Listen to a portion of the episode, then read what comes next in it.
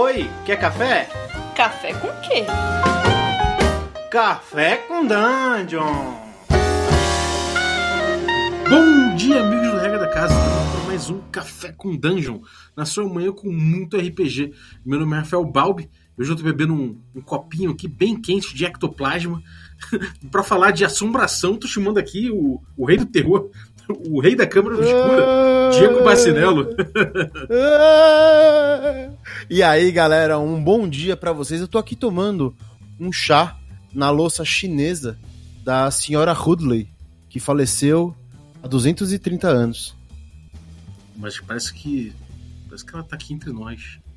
É, o tema de hoje vai ser Casa Mal Assombrada. Muitos filmes, muitos, muitos livros, muita, muita coisa já abordou isso. E parece que sempre é um tema recorrente inesgotável, né? A casa, a casa Mal Assombrada é como se fosse um calvário, né, cara? É um, é, você tá morando ali, você tá. Ou sei lá, você tá entrando no lugar, você tá à mercê daquela casa. Você já usou é, é, Casa Mal Assombrada em RPG? Porra, na verdade a Casa Mal Assombrada já me usou várias vezes, né? Que eu já morri de cagaço. dezenas de vezes na minha vida. A Casa Mal Assombrada, ela, ela é a nossa. Ela é a nossa pré-dungeon, cara. É ela verdade, é ela é uma dungeon, né? É uma dungeon. É a, a dungeon que a gente tem aqui. É a dungeon a, a, que tá à mão a qualquer momento.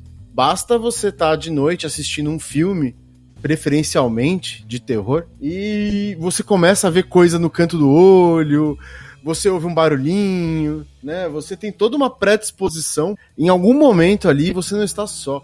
E uhum. isso é muito louco, porque a Casa Mal Assombrada ela realmente é um ícone. E todos os filmes.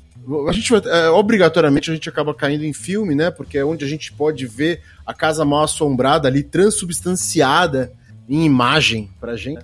Todos os filmes que você tem uma nave espacial onde acontece um monte de coisa e, e as pessoas não sabem o que está acontecendo, onde você tem uma mina onde acontecem coisas, um navio, tudo isso parte da casa mal assombrada, parte do sentimento da pessoa de estar tá em casa, na própria casa, que é o lugar que teoricamente ela mais conhece, fora o próprio corpo, ainda né? assim ela achar que há algo ali. Ainda assim rolarem boatos de que alguém morreu ali há muito tempo atrás. Ainda assim tem hotéis pelas cidades que são visitados porque ocorreram assassinatos e pessoas são ouvidas andando pelos corredores. A Casa Mal Assombrada, ela é, ela é um. Eu diria que ela ultrapassa a, a ficção e entra na mitologia. Caralho. é, agora, uma, uma, você, na realidade, na vida real, você já, você já teve esse sentimento de casa mal assombrada? Você já ficou num lugar que você falou, caralho, essa porra aqui é assombrada?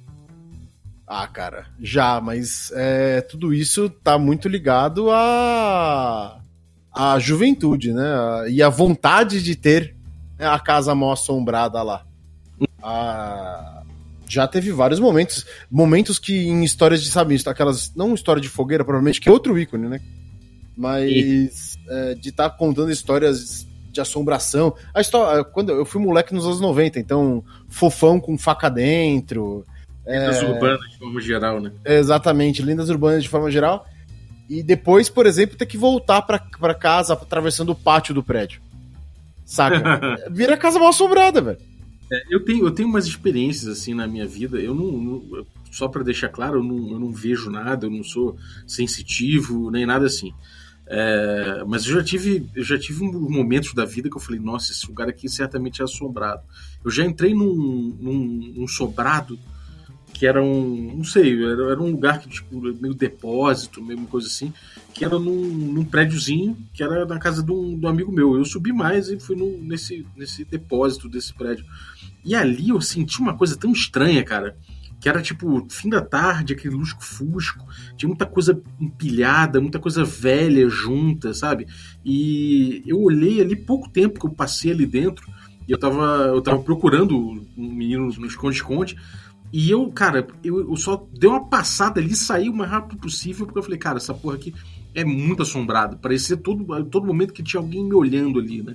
E, e já, teve, já tive outras experiências assim. Eu lembro que quando eu ia pro meu sítio, tinha uma casa no, no, na beira da estrada que parecia uma casa de bruxa, sabe? Uma casa grande, Sei. com três andares, tudo escura, já meio, meio, meio abandonada, mas ao, ao passo que que era abandonada, parecia que tinha alguém morando ali dentro, Sim. sabe, no meio do gramado. E eu tenho essas memórias de, de várias coisas que eu passei e eu falo, caralho, eu não acredito necessariamente em espírito, não tenho sou sensitivo de nada, mas esses lugares me, me batem um terror incrível. E, e, de onde você acha que vem esse terror, cara?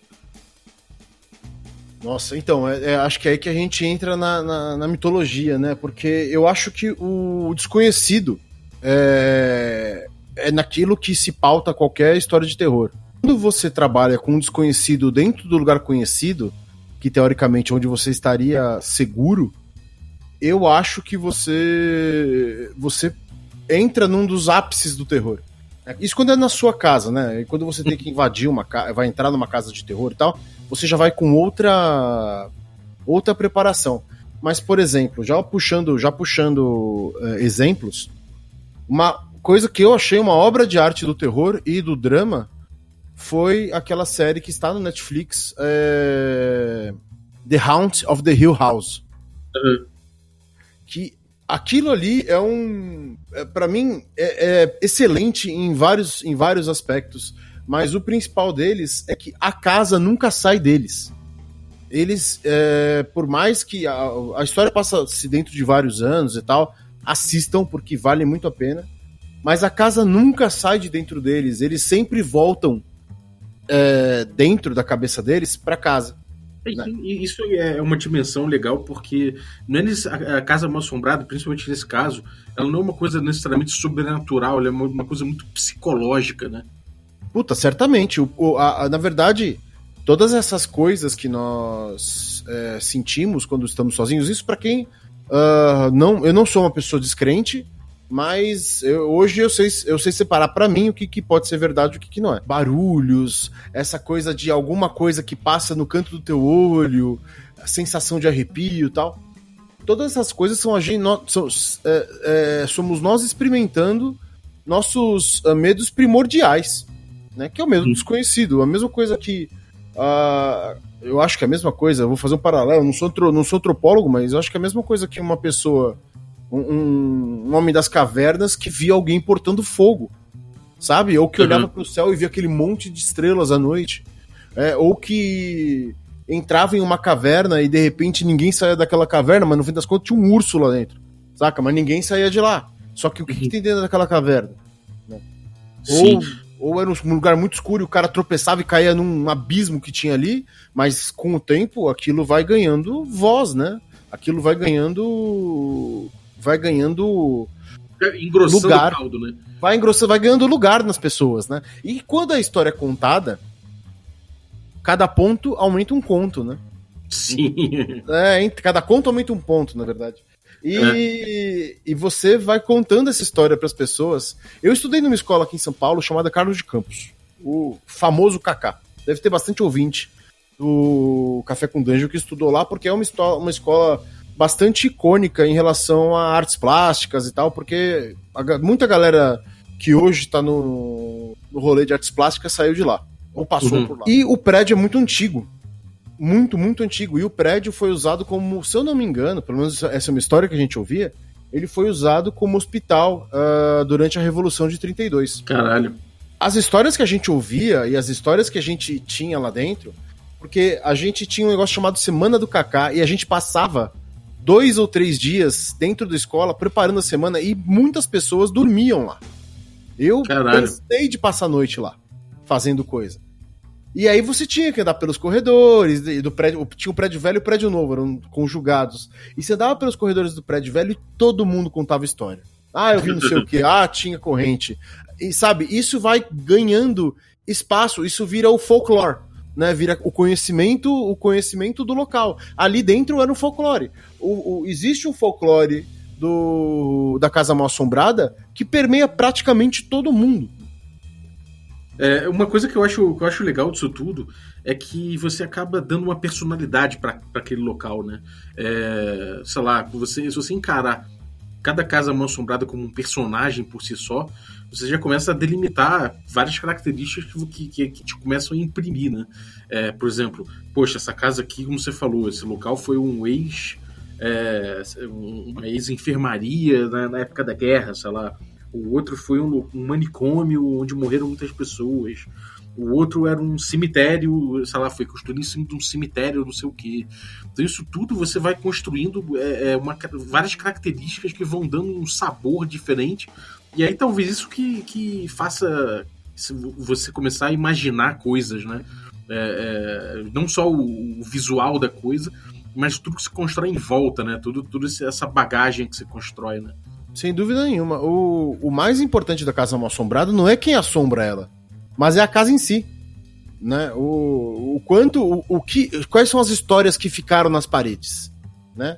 O, o que, que foi gritado tão alto lá dentro que colou nas paredes, que hoje anda pela casa. É, se você assistir, por exemplo, vocês assistirem Coraline, Coraline é um puta exemplo de casa mal assombrada. Porque é, a menininha chega numa casa e de repente ela começa a andar pela casa e tem várias pessoas é, diferentes pela casa. Né? E de, de repente ela passa para um outro lugar e essas pessoas têm versões desse lugar. Mas a casa em si tem uma cara, ela tem um porquê. Né? Você assistiu um filme que era para ser uma série e virou um filme chamado Rose, é, Rose Red. Um filme do, baseado em um conto do Stephen King acontece tanta loucura dentro daquela casa, e a loucura é a casa, não tem fantasma. É a casa. É, então, e, e tem uma coisa que eu acho engraçado que é o seguinte. É, às vezes você fica sabendo que determinada casa é uma assombrada, era o local onde vivia uma família que foi atormentada, de repente, tipo, era um pai de família e passaram sei lá, três mulheres com, suas, com seus filhos e filhos, e todos eles foram atormentados. Alguns morreram na mão desse sujeito, e não sei o que, e esse sujeito morreu ali sem nunca ter conseguido um amor, vamos supor. E aí esse cara morreu ali e ele virou a assombração desse local. Me parece que essa assombração é simplesmente uma questão de você pensar, cara, tem um assunto não resolvido aqui nesse local e eu faço parte disso. Né? De alguma é. forma isso te engloba, isso te traz para essa história e você fala, meu Deus, me dá azar só de pensar que eu tô no meio dessa existe, coisa. Existe esse lado também, né? De pensar quem que tá envolvido na história, por que, que aquilo tá acontecendo com você, que é um dos pilares do terror. Né? Por que aquilo tá acontecendo com você? Você tava... eu, né? Exatamente, você tava só no lugar errado na hora errada? Ou você é um imã de esquisitice? Né? é, exatamente, porque é, o, o, lance do imã de esquisitice até é uma coisa que dá para trabalhar isso, talvez até em outro programa, porque é uma coisa que te gera muita, te gera muita é, muito gancho de história. Falando agora falando diretamente de RPG. É, e a casa, pode ser que você, toda casa que você vá, alguém na casa queira falar com você. No momento que você entra na casa, a casa fala com você. Imagina isso, toda casa tem uma história para contar. E ela uhum. não conta para ninguém porque ninguém dá ouvidos a ela. Mas quando você chega, você ouve os sussurros. Você vê as histórias acontecendo, você vê a casa mudando para te mostrar as coisas que estão ali. Ela abre uma porta que não, nunca foi aberta para so, que só você entre e veja um quarto que tá ali. Tem um jogo, um RPG que faz isso de forma maestral, que é The Bluebeard's Bride. Ah, sim, você falou dele, que é o do Apocalipse, é feito em Apocalipse Engine, né? Isso, é, a famosa New School. é, ele, ele se passa, é, é um, é todo ele parte de uma de um conto, um, um, conto folclórico, sobre um homem muito poderoso que tinha uma barba azul, por isso chamado Bluebeard. E ele vê uma mulher linda e quer casar com ela e meio que compra ela da família e leva ela para casa. No dia seguinte ele vai, ele sai, é, tem a parte, uma parte do conto que ele não consuma o, casamento, ou seja, ele não transa com ela. E ele vai embora e deixa, uma, deixa um molho de chaves enorme com ela e fala: Olha, aqui estão as chaves da casa, você só não pode entrar no quarto que está lá no porão. O resto você pode ir a qualquer. Você pode ir a qualquer lugar, pode explorar a casa, fala com os. Fala com os empregados, tem bastante pessoas que moram aí. E a garota vai explorando a casa e em algum momento ela resolve entrar na porra do quarto.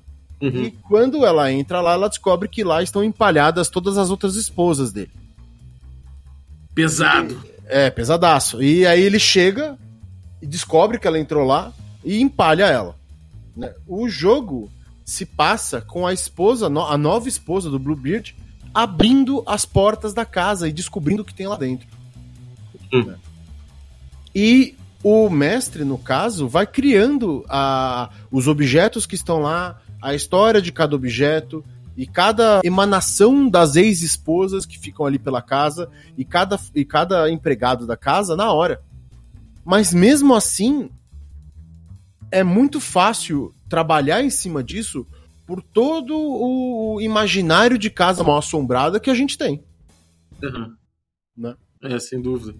E é porque é, evoca muito, né, cara? Você pensar que é, aquele, aquele bully quebrado, de repente ele conta uma história, né? Aquela, aquela escrivaninha que tem uma, uma rachadura num lugar, num lugar que não, sei lá, não faz sentido. Às vezes pode ser a cabeça de alguém que bateu ali, alguma tragédia que aconteceu, de repente um, um cantinho que você descobre na casa, que você descobre uma pequena passagem secreta para lá e você descobre que ali tinha um, um, diário de alguém que ficou trancado muito tempo. Então tudo isso são, são como você falou, são, são pequenos, pequenos sussurros da casa querendo te contar o que aconteceu ali, né? E de alguma forma pedindo alguma ajuda. Você acha que a casa tem essa coisa de, cara, existe um problema aqui que você pode resolver? Você acha que isso é uma abordagem legal no terror? Ou você acha que isso fica mais pra aventura? Do tipo, então, você descobrir que tem um osso enterrado de alguém, você leva para fora e aí dá um enterro decente e leva à luz o, do público o, o, alguma coisa que acontecia ali, e aí você resolveu o problema da casa. Você acha que isso não é muito terror isso, isso é mais aventuresco? O que, que você acha? Cara, eu acho que o terror, o, o terror, ele dificilmente trabalha sozinho. Né? O, uhum. Você, você é, é como temperar. Né? Você, se você temperar só com sal, vai ter o sabor de sal. Se você botar outras coisas, vai ter um sabor mais elaborado e tal. Você consegue, você consegue fazer com que as coisas é, tenham o sabor que você quer.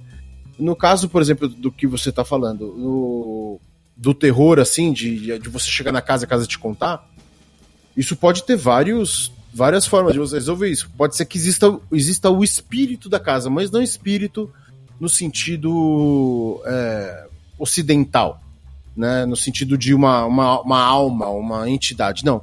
O espírito do lugar é o espírito, é aquilo que ele passa para você, aquilo que emana dele para você e, e, te permeia sem esforço. Uhum. Quando você tá, quando você tá num, numa rua escura à noite, sozinho e a rua tá, a rua tá vazia, a rua tem um espírito, ela te passa coisas, né? Ela, ela pega todo o teu repertório e você e vai pensando coisas ali dentro para te dar toda aquela te dar toda aquela aquela informação, todo aquele sentimento. Uhum. Nesse caso, você pode realmente ter um, um, Você pode ter uma campanha inteira que se passe dentro da casa. Eu digo mais, você pode ter uma campanha inteira que se passe dentro de um quarto. Saca? Nossa, Porque imagina, você tem uma. Num, numa aventura, você bota as pessoas lá e elas não sabem por que elas estão ali. Na primeira aventura e você deixa eles conversando entre eles. Tem um filme do Hitchcock que é maravilhoso, que eu não vou lembrar o nome, que se passa inteiro. Matar. Oi? Esquema para matar. Esquema para matar. Sim, é um ótimo filme, mas não é esse. É um filme que se passa inteiro dentro de um barco, com nove pessoas nele. O Esquema para matar é num apartamento. num apartamento, é. É, mas é no apartamento, mas tem uma interação externa, né? Ele tá olhando para fora. Na... Nesse, nesse filme do Hitchcock que se passa num barco, ele as pessoas estão ali meio que decidindo como é que elas vão sobreviver, né? É... E elas ficam conversando ali e, e, tentando entender o que, que elas o que, que elas o que, que elas vão ter que fazer para sobreviver. O filme chama-se Um Barco e Nove Destinos. Eu acabei de pegar aqui no, no, no nosso pai Google. Eu vi. Vou dar uma olhada. Então, se você colocar as pessoas ali dentro daquele quarto, o primeiro, a primeira aventura inteira, as três, quatro horas de aventura, pode ser só elas tentando resolver por que, que elas estão ali. E, obviamente, interagindo com, com a casa. Né? Uhum. Com, com o quarto, né? Um, tem que ser um lugar grande, cheio de coisas interessantes, é mais interessante. Uhum. É, então eles vão ali mexendo, pegam coisas, pegam coisas e vão olhando e tal. Isso requer uma preparação para lá de absurda do mestre. Né? Uhum. Ou uma maestria de, de, de improvisação muito boa também, uma capacidade de memória muito grande para poder anotar tudo e depois usar isso no jogo. Mas. Uhum. E, e, eles estão ali conversando e vão pegando coisas e vão achando coisas e vão iniciando a juntar as peças ali. Aí um deles vê uma, meio que acha uma foto de todos eles uh, só que de 200 anos atrás. Em uma. 100 anos atrás, em um. Em um porta-retrato. Saca? Aí, na outra aventura, pode ser eles ali dentro, há 100 anos atrás, todos eles presos também. É isso, isso, me remete muito ao, ao Iluminado, né? Que tem essa coisa da foto, do cara olhar e, se, e no, no, tipo, se perceber dentro daquela realidade que já existiu, mas que tá acontecendo de novo, né? Do cara falar, Sim, caralho. Iluminado. Eu fui, eu fui dragado para dentro dessa coisa toda aqui, né? Me Exatamente perdi dentro a... dessa casa. O Iluminado é um dos grandes exemplos de casa mal assombrada. É uma casa gigante, não, um hotel. Mas, caralho, e, e assim, ele chega a, ele chega a raspar no insólito, né? Ele chega é. a unhar, unhar o insólito. Eu ia falar isso. O insólito eu acho muito legal, cara. É, é, não necessariamente a, a, casa mal assombrada ela, ela vive só de tragédia. Às vezes ela vive do insólito, né? É, simplesmente você vê, sei lá, fatos se repetindo, não necessariamente trágicos mas fatos se repetindo, você vê coisas estranhas que podem acontecer e que podem desafiar a lógica. É, o tempo, como você falou, você vê é, coisas que te remetem a um passado, ou de repente ao futuro, e você não entende bem porque que aquilo ali tem registros seus na parede. Então você consegue começa a perder um pouco da lógica, e quando isso acontece, você, você meio que se sente inseguro, e aí a tua mente, de novo, começa a se sentir livre para começar a justificar aquilo ali da forma mais estranha possível Exatamente. e da forma mais desesperadora, né? Exatamente. É a mesma coisa que você entrar num. Assim, fazendo um paralelo do que pode acontecer, você entrar em um. Em um cinema, em um museu e achar um quadro que tem a tua cara. Saca? De repente alguém no passado pintou um quadro com a tua cara ali, com, com uma pessoa muito parecida com você, e você de repente se reconhece naquilo. Uhum. Velho, isso vai ser insólito. Saca? Você vai Total. olhar. Você vai ficar tipo, que caralho tá acontecendo aqui? Saca? E nesse lance do insólito é onde entra, mais importante ainda, o espírito da casa. Porque se você souber qual é o espírito da casa, o que é, aconteceu ali para que isso ficasse impresso na realidade, né? O que que uh, houve ali que foi tão forte, que gritou tão forte, que fez ondas pela realidade e transformou ela à sua volta, você facilmente consegue pisar no insólito de forma absolutamente é, lógica na sua cabeça como mestre, só que os jogadores eles vão ter que ralar muito para descobrir e entrar na mesma frequência que você. É, você falou bem, é frequência, né? Porque é, não necessariamente é numa na, na mesma lógica, é simplesmente na frequência, né? Exatamente, é muito mais uma frequência do que uma lógica, né? E você vai, ele vai fazer, vai fazer você estar no é, é, é com uma coisa toda montada na tua cabeça. Você imagina, você vai fazer uma casa mal assombrada. Qualquer jogo de investigação que tenha muitos objetos, você tem que, você tem que ter um, uma preparação gigante. Né? Você tem que saber para que aquele objeto está aqui, com o que, que ele se relaciona, o que aconteceu para ele parar lá, quais outros objetos que podem contar a história dele, que história que ele conta de outros objetos, que história ele conta do seu dono, que história ele conta do dono anterior e por aí, daí por diante. Né? Eu até é, digo, não estou dizendo não façam livros de preparação, não façam isso. Faz a primeira aventura, prepara as, as coisas que estão ali, eu diria três ou quatro. Prepara as coisas que estão ali e dependendo de como os jogadores se moverem dentro da tua aventura, para outra aventura você vai lá e pega as coisas que eles moveram e prepara. Né? Uhum. Mas é... se você. Pode falar e regras. Você, tipo, às vezes dá pra gente ver em determinado tipo de literatura que uh, aquela coisa mais assombrada ela não vai pro insólito, mas às vezes ela vai para pequenos jogos, né? Pequenas regrinhas, assim, do tipo. Então, a gente construiu a casa em cima de um cemitério, de um cemitério indígena, então todo animal que você enterra aqui, ele volta é, ou então, em determinada conjunção astral, determinada coisa acontece nessa casa e a gente precisa que determinada coisa aconteça para que isso volte ao normal, ou que você consiga escapar, ou sei lá. É, às vezes a gente tem um pouco dessa, dessas superstições que geram pequenos jogos, né? pequenas lógicas assim que, que, que governam aquela casa. É, como é que você exploraria isso num jogo? Cara, isso eu acho que é uma das coisas mais legais e que entra na mesma coisa que a gente estava conversando, no espírito dela.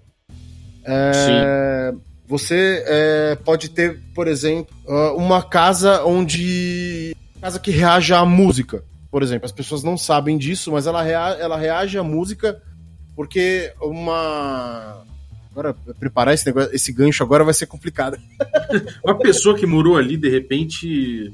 É... É, eu pensei, na verdade, numa animação da Pixar, o Viva. Né? Hum, que as pessoas, da, as pessoas da casa não gostam de música, porque música. A música é meio que é, eles associam ao patriarca da casa ter sumido, ter abandonado a matriarca e as pessoas foram crescendo com ela odiando música e as pessoas odeiam música e o, o, o incidente incitante é que o garotinho que, que é, é, o tetraneto, o tataraneto, adora música e fica escondido tocando tal. Isso já daria, isso já daria uma coisa muito muito interessante para você explorar, né? Você, por exemplo, ter discos em uma prateleira, mas não, os discos não estão dentro, estão só as, as capas. As capas. Né?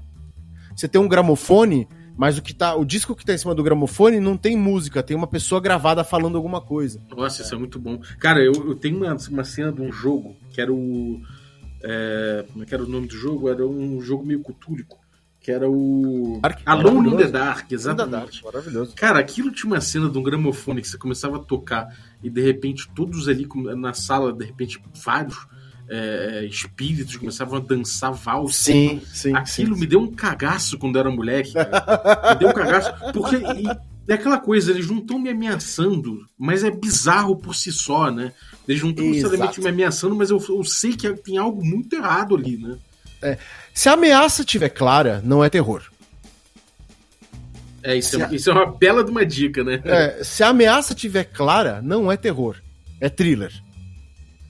É, é um slasher, né? O, tá lá, você sabe que é o cara da máscara de hockey com o facão que vai que, que tem quase dois metros e meio de altura que vai te é fazer horror mal. já, né? É, é horror. Exatamente. Se você entra num lugar, então esses espíritos que conversam entre si baixinho no ouvido, e enquanto você não encostar neles, nada vai acontecer, mas que se você chegar perto deles, você pode ouvir as histórias que eles estão contando, aí a gente tá falando de terror. Uhum. É, eu, eu, gosto dessa coisa do. que eu tava falando da regra, né? Das regras que acontecem, porque isso de alguma forma é, funciona bastante para RPG, né? Você pensar que. Você pensar que aos poucos você vai você vai se colocando como um detetive do, de que vai entender o funcionamento daquilo para resolver, para ou escapar, né? Ou para, sei lá, ou para você tentar entender a lógica, pelo menos que está por trás daquilo. E aí o mestre pode botar algum segredo que alimente o resto da campanha, ou ele pode botar aquilo ali como um, um episódio que seja recompensador de alguma forma, se, se for resolvido, né?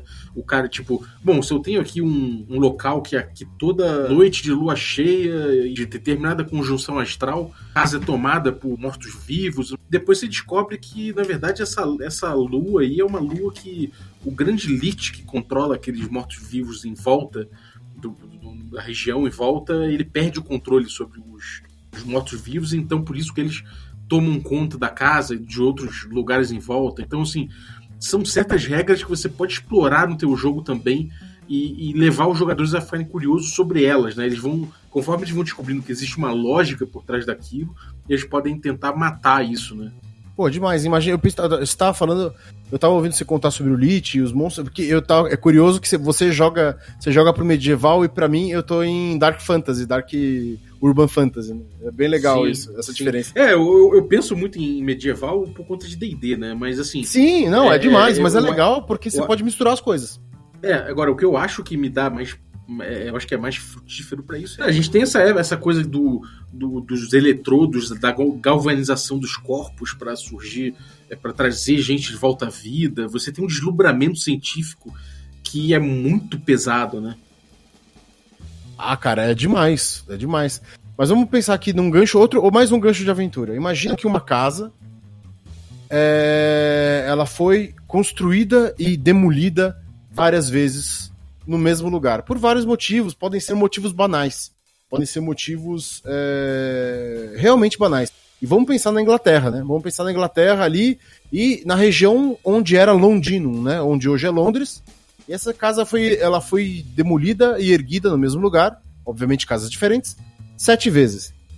Só que por sete vezes os espelhos foram colocados sempre no mesmo lugar e ninguém tem explicação por quê. Caralho.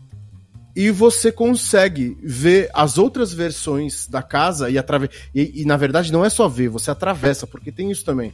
É a falta de controle. Você vê que tem outra versão pelo espelho, nossa, que curioso, tem uma versão pelo espelho, eu vou embora dessa casa.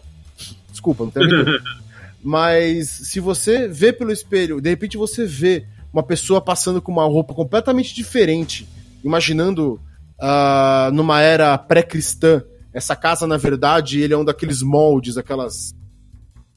aqueles montes de terra que as pessoas moravam dentro. Só que lá dentro tinha uma tocha e tinha um prato polido de bronze onde a pessoa usava como espelho. E de repente você vê aquele espelho perfeito ali na sua casa vitoriana e você vê ele todo amarelado, estranho, cheio de cheio de ranhuras, você vê um, um vulto de uma pessoa e de repente você tá lá.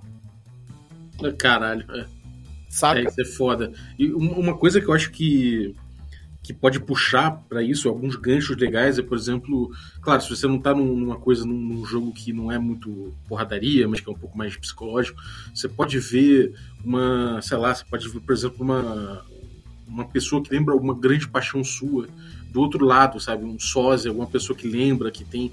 É, que, que te puxa alguma coisa de determinada pessoa. Você pode, de repente, ver um um, parente seu eh, sofrendo, né? E você fala, caralho, você se sente compelido a ir lá resolver, né? Exato. Ou Exato. Alguma, alguma coisa de valor, por exemplo, uma, uma relíquia, uma coisa que você vê que chegou quebrada nos dias de hoje, mas que você vê o momento em que aquilo poderia quebrar e de repente aquilo ali poderia deixar sua família, ter deixado sua família, mesmo que você não faça ideia, você vai resolver para você, mas que ali você tá vendo o momento que aconteceu a ruína da sua família.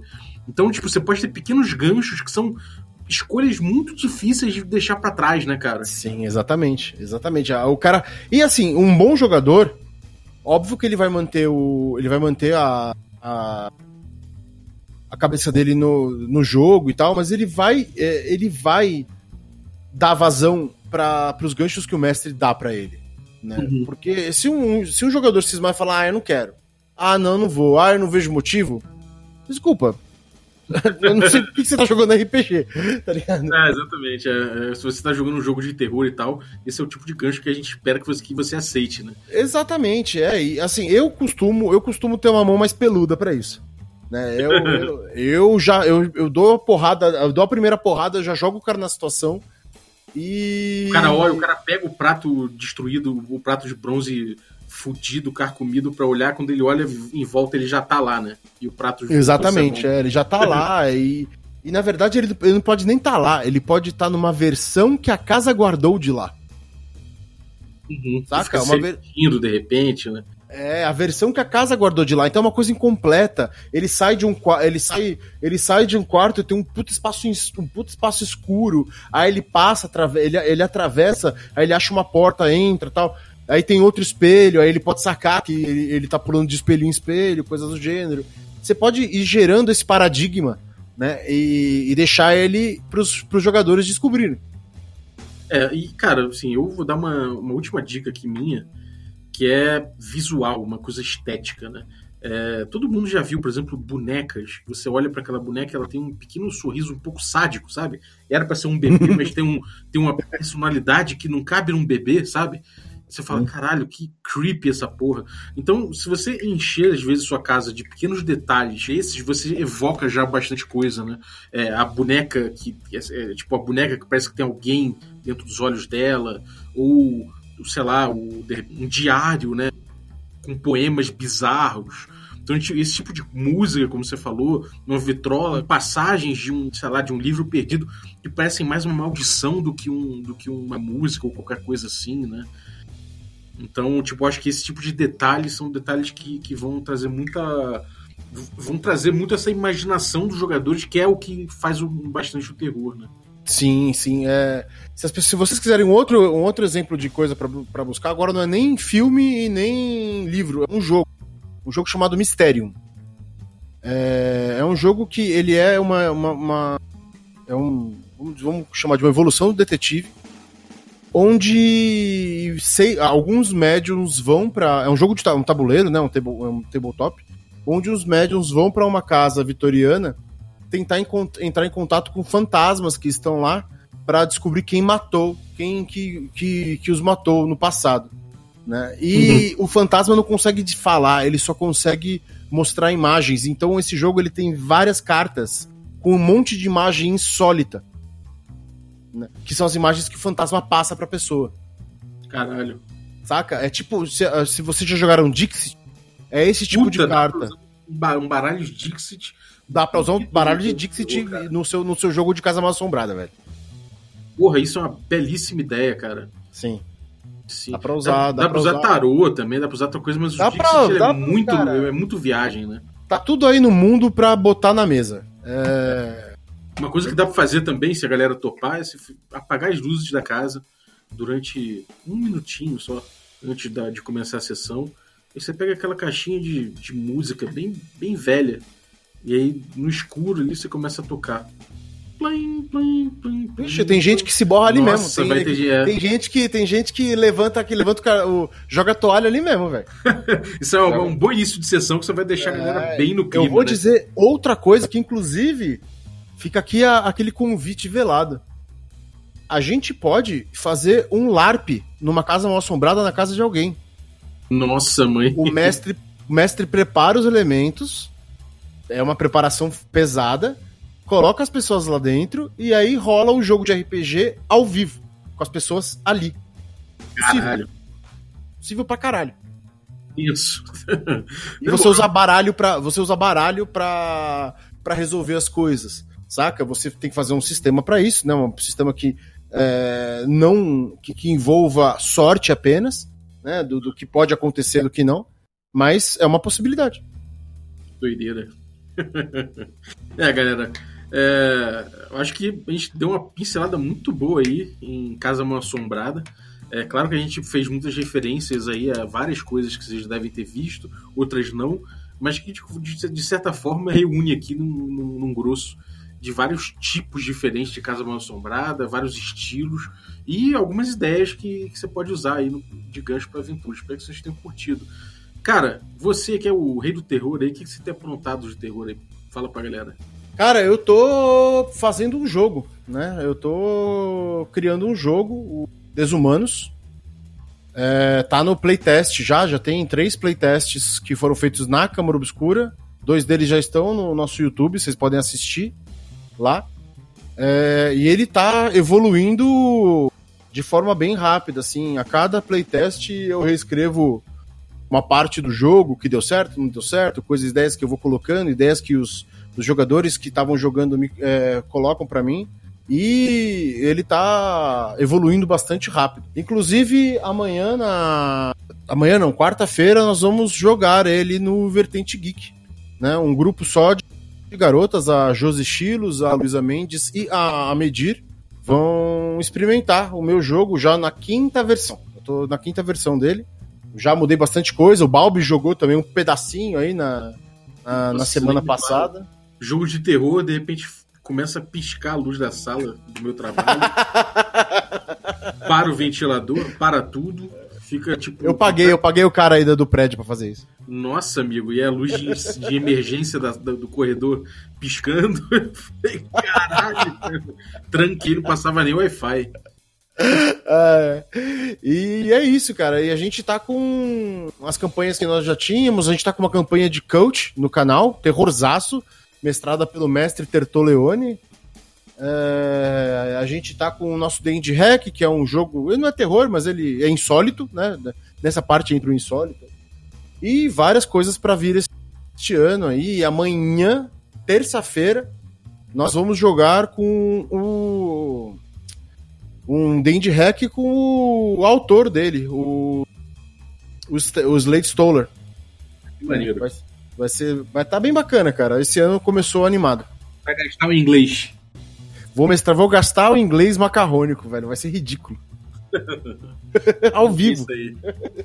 Vamos ver isso aí. Demorou. Valeu então, cara. Obrigado aí pela tua participação. E galera, vocês estão vindo aí esse podcast na quarta-feira. É, tem nosso stream presencial online, twitch.tv barra da casa, sempre às 21 horas. A gente atualmente está jogando outros sistemas, mas está no hiato entre a segunda e a terceira temporada de Magic Punk, que é a nossa campanha de D&D quinta edição. A gente terminou agora uma campanha de Solar Blades and Cosmic, Cosmic Spells, terminou uma, uma aventura também de Masks, e agora vai jogar um Maze Rats, só para dar uma descontraída. E depois isso tudo aí você encontra no youtube.com.br regra da casa. Junto com os jogos de terça. Terça a gente também tem jogos, e esses jogos de terça são, são normalmente jogos mais também é, mais dark, né? Atualmente a gente está com Blaze in the Dark, mestrado pelo Carlos é, Carlinhos Malvadeza, e também com o Tertulione mestrando Unknown Armies. Fora isso, siga a gente nas redes sociais. Dá aí cinco estrelas pra gente se você curte nosso podcast, para dar uma força. Dá seis. Seu depoimento. Pô, dá seis se pudesse.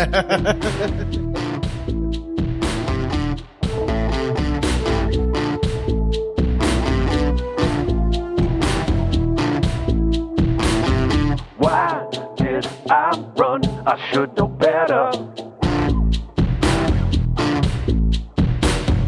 It was dark and I was in love or